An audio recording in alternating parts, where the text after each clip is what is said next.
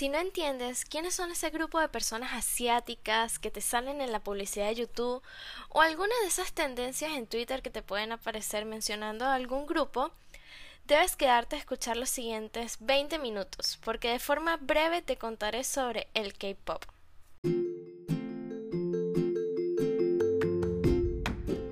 Te doy la bienvenida a Naticorea Podcast, un espacio donde hablaremos sobre entretenimiento coreano, K-dramas y K-pop. Comencemos.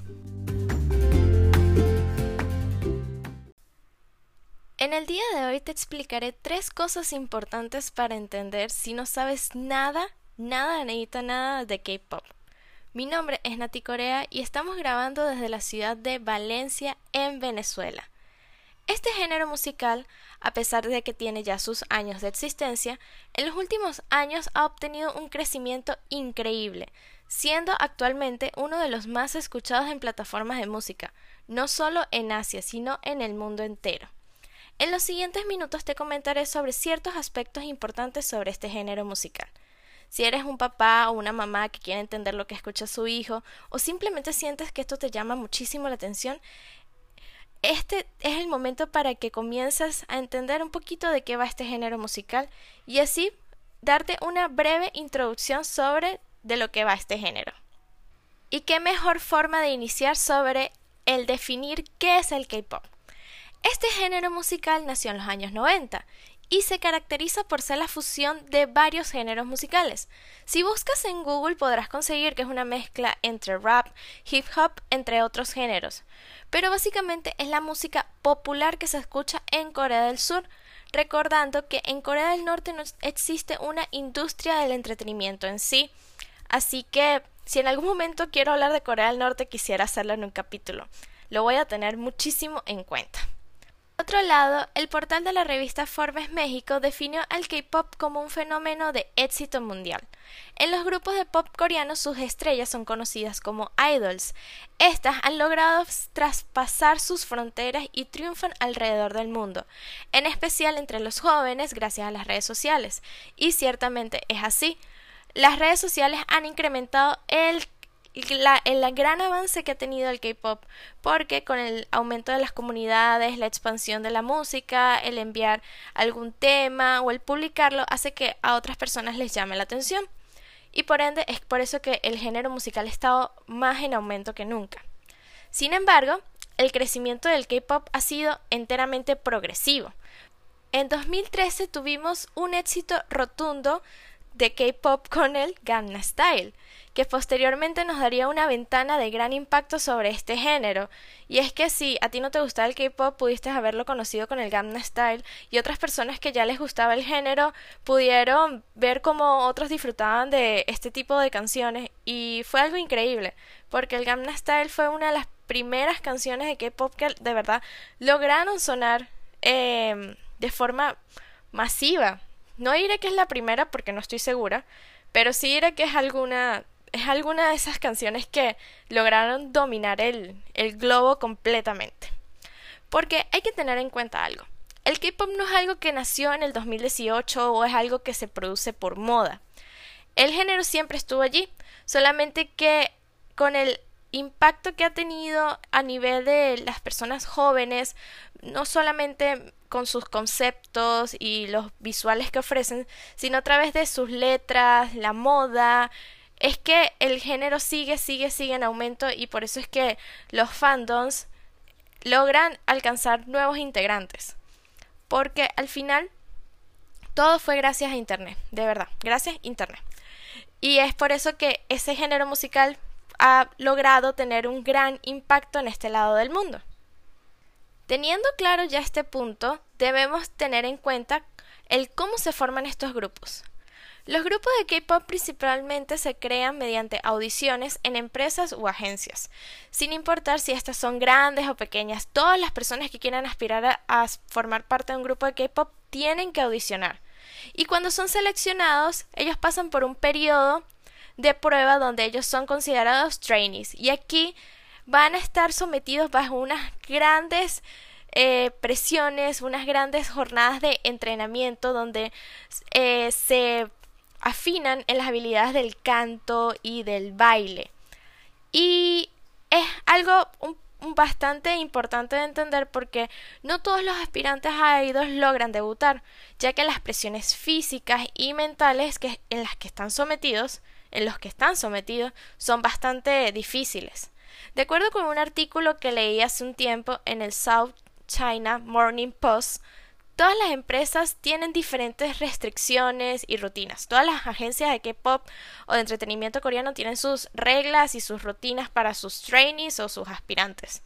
Pero algo que sí es fijo, súper fijo en todas las agencias es un control en cosas tan específicas como la pérdida de peso, la prohibición de los celulares y el que no tengan relaciones con otras personas, es decir, noviazgos o que estén saliendo con alguien.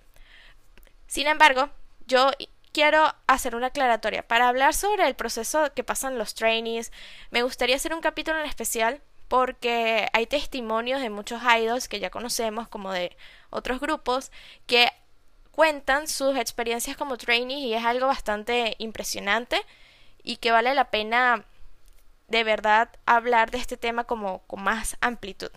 Pero básicamente es eso. Los grupos de K-pop se forman en parte gracias a las audiciones que las personas por voluntad hacen en las empresas. Pero también eh, los grupos se pueden formar mediante concursos televisados, como fue el caso del grupo Is One, que fue un grupo femenino coreano-japonés. Y las participantes de este, de este concurso fueron parte del programa Produce 48. Los concursos televisados presentan a un grupo de jóvenes que participan de forma eh, constante y demuestran sus habilidades tanto en el canto como en el baile. Los jóvenes que logran destacar son los que van a ser elegidos para formar un nuevo grupo. Y estos son elegidos mediante popularidad, talento, entre otros aspectos. Y al final, ese grupo en específico que queda al final, ay, redundé, jeje, ese grupo en específico logra debutar. Y la idea es que ellos debuten y sean exitosos. Porque, si se dan cuenta, tuvieron que pasar por una serie de em, retos y de adversidades para lograr su meta. Pero, ya que conocemos las diferentes formas de debutar, de ser trainee, de cómo llegar a un grupo de K-pop, tenemos que hablar de otro aspecto bastante importante que conforma esta, esta, esta industria, que son las principales empresas de K-Pop. Esos, esas personas que administran al grupo. Y bueno, te voy a contar de quiénes son los responsables de la administración de los conceptos de los grupos de K-Pop. En este punto te voy a contar las principales empresas. Yo, las, yo seleccioné cuatro de acuerdo a los grupos, digamos, más relevantes actualmente. Pero empresas de K-pop o empresas de música coreana hay muchísimas. Pero yo seleccioné como las cuatro más populares que tienen a los grupos como más populares y, y eso, esto te puede servir a ti para que tengas una idea de qué grupo pertenece a qué empresa y así puedas como seguirle, seguirle el truco. En lo personal, yo por mucho tiempo seguí todos los grupos de la empresa que te voy a mencionar ahorita. Porque de allí sale uno, el primer grupo de K-pop que yo escuché que se llama Super Junior. Y es que SM Entertainment es una de las empresas de K-pop más antiguas del momento. SM Entertainment fue fundada en 1995 y es considerada como la más antigua de esta lista, la verdad es la más antigua.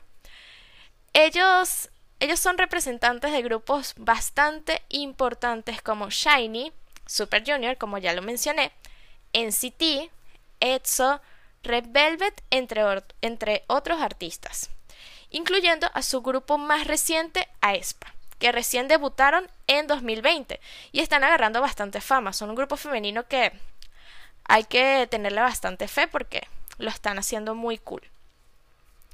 SM Entertainment es una de las empresas más antiguas, como lo, mencioné, de la lista. Y ellos, a pesar de que fue, fue fundada en 1995. Ellos han logrado mantener un nivel de calidad en sus artistas bastante bueno. Hay bastantes opiniones con respecto a esta empresa, pero yo lo único que mantengo es que tienen artistas muy buenos porque se han sabido mantener en la época. Y insisto, destaco Shiny, NCT Edge o Red Velvet como los, grupos que se han mantenido y que han mantenido esta empresa bastante relevante. Eh, ¿Qué más voy a mencionar esta empresa? Bueno, nada, es la que más sigo, la que más seguí hasta no hace un, par de años y, y bueno, yo después di un salto bastante grande a la siguiente empresa que te voy a mencionar, que es JYP Entertainment. Esta empresa fue fundada en 1997 por el cantante y productor JYP. Esta empresa me llamó mucho la atención por un grupo en específico que se llama God7, que pertenece a esta empresa. Y también el grupo Stray Kids e ITZY son de esta empresa, igual que el grupo Twice, 2PM y 2AM. Esta empresa fue fundada por un, por un cantante y productor, como, como lo comentaba, y tiene artistas bastante buenos, bastante influyentes. Eh, si conoces a estos artistas que mencioné, recomiendo mucho que sigas a los idols de esta empresa, porque parece ser que van a sacar un nuevo grupo, no he investigado mucho, pero hay que estar como pendiente. Bueno, ahora vamos con otra empresa de K-Pop que es bastante buena. Tiene artistas muy muy buenos como los anteriores que comenté y esta es YG Entertainment. Este se incluye en la lista porque es una de las empresas más importantes ya que tiene a el grupo Blackpink, Big Bang, Icon y Treasure y fue fundada en 1996. Sin embargo, aunque ya yo te mencioné tres empresas, tú dirás, bueno, ¿qué tantas empresas importantes puede tener el K-Pop? Epa, la lista continúa con una cuarta empresa. Y esta empresa es bastante relevante, no debo olvidarla, ya que posee uno de los grupos más influyentes del momento.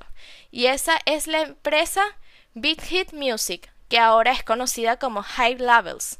Hype Levels.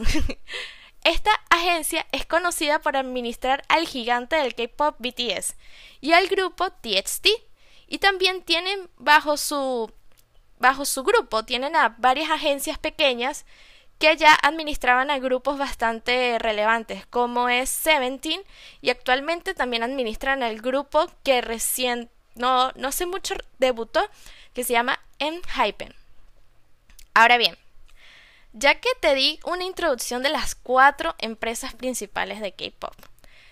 Eh, ah, algo que no se me puede escapar, jeje, es que a pesar de que estas son agencias que son conocidas por administrar grupos de canto, o sea, idols y eso, estas empresas también administran a actores, artistas, eh, artistas en solitarios. Entonces, no, no los mencioné porque si no, este episodio sería como muy eterno. Pero tanto YG como SM Entertainment como JYP no, no, no tengo conocimiento, entonces no lo voy a incluir. Pero YG y SM Entertainment administran a actores, a...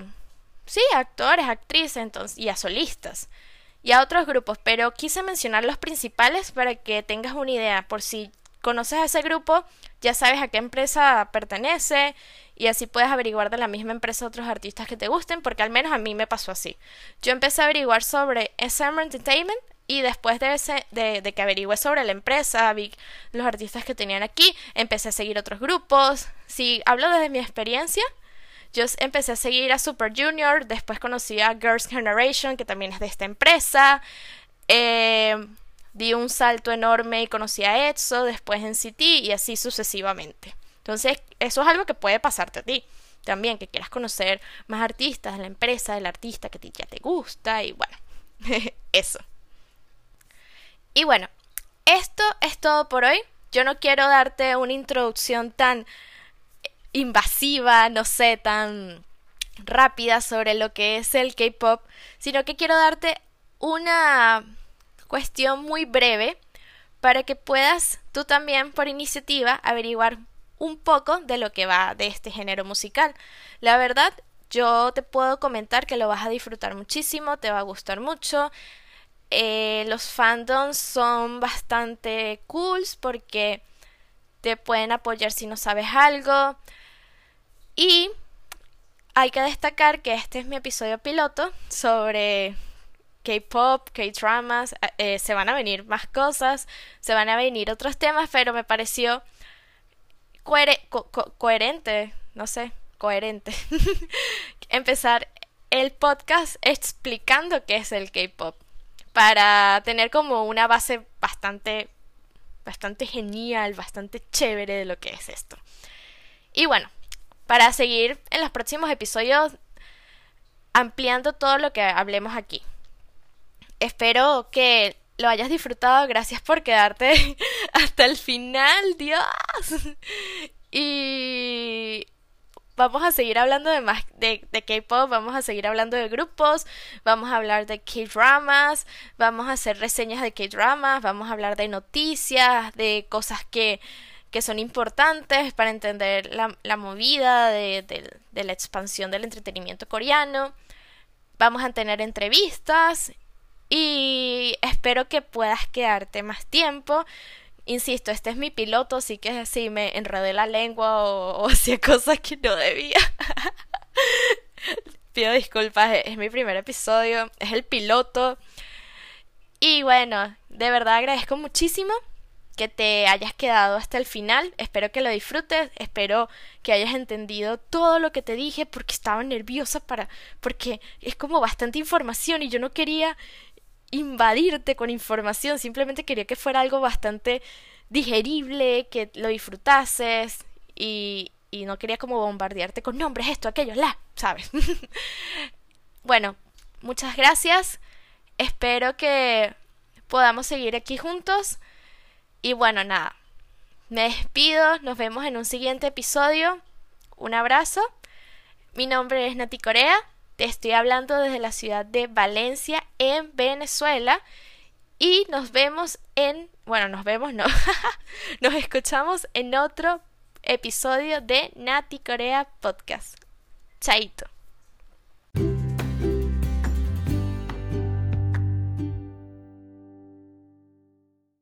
Acabas de escuchar un episodio de Nati Corea Podcast. Si quieres hacerme algún comentario o decirme de qué tema te gustaría que hablase, Coméntame en mis redes sociales que estoy como Nati Corea, tanto en Facebook como en Twitter como en Instagram. Gracias por escucharme. Un abrazo y nos vemos en un siguiente episodio.